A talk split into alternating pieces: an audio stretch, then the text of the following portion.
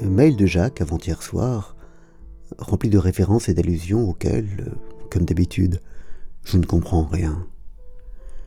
Il évoque à un moment l'oncle Bernard, et un court instant, très très court instant à vrai dire, je suis vaniteux mais réaliste.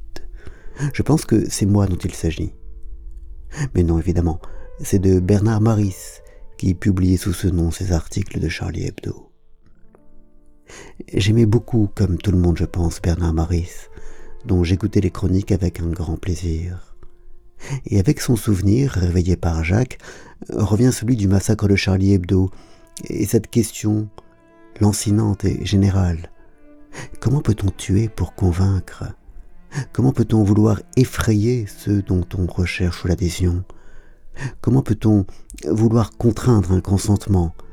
Qui n'a de valeur que librement accordé Contrairement aux conquêtes militaires et à la guerre, ce qui fait la valeur de la croyance, de la foi, de l'amour, du don, c'est évidemment qu'ils sont librement et joyeusement donnés, épousés, consentis. Comment ne pas comprendre que, forcés, ils ne sont plus rien? Comment peut-on être assez dépravé pour ne pas comprendre cela et pour massacrer ses opposants, imposer une adhésion ou une foi par la terreur, violer Insondable et terrible mystère. À cette position qui est de principe et absolu, deux compléments qui ne la contredisent pas mais en éclairent les limites au sens des asymptotes et de la géométrie.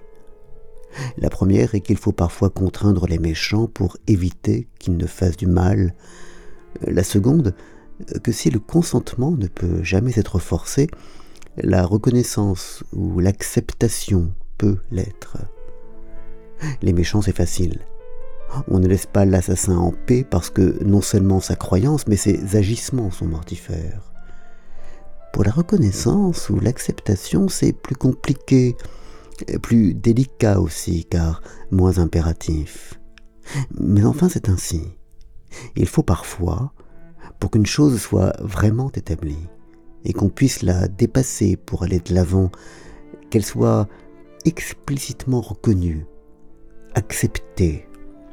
Il faut, pour débloquer ce qui est empêtré et continuer à vivre, que des rituels de deuil soient suivis et que des mots, d'excuses, de remerciements, d'amour, et parfois tout cela en même temps, n'est-ce pas Katia, soit prononcé.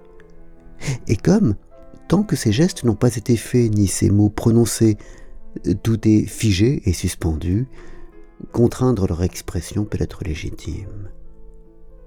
Mais, hors ces cas asymptotiques, comment ne pas voir que dans la contrainte meurt l'objet du désir, qui est d'être librement choisi, désiré, épousé, et qu'il n'en reste qu'un goût de cadavre, de sang et de cendre, un dégoût.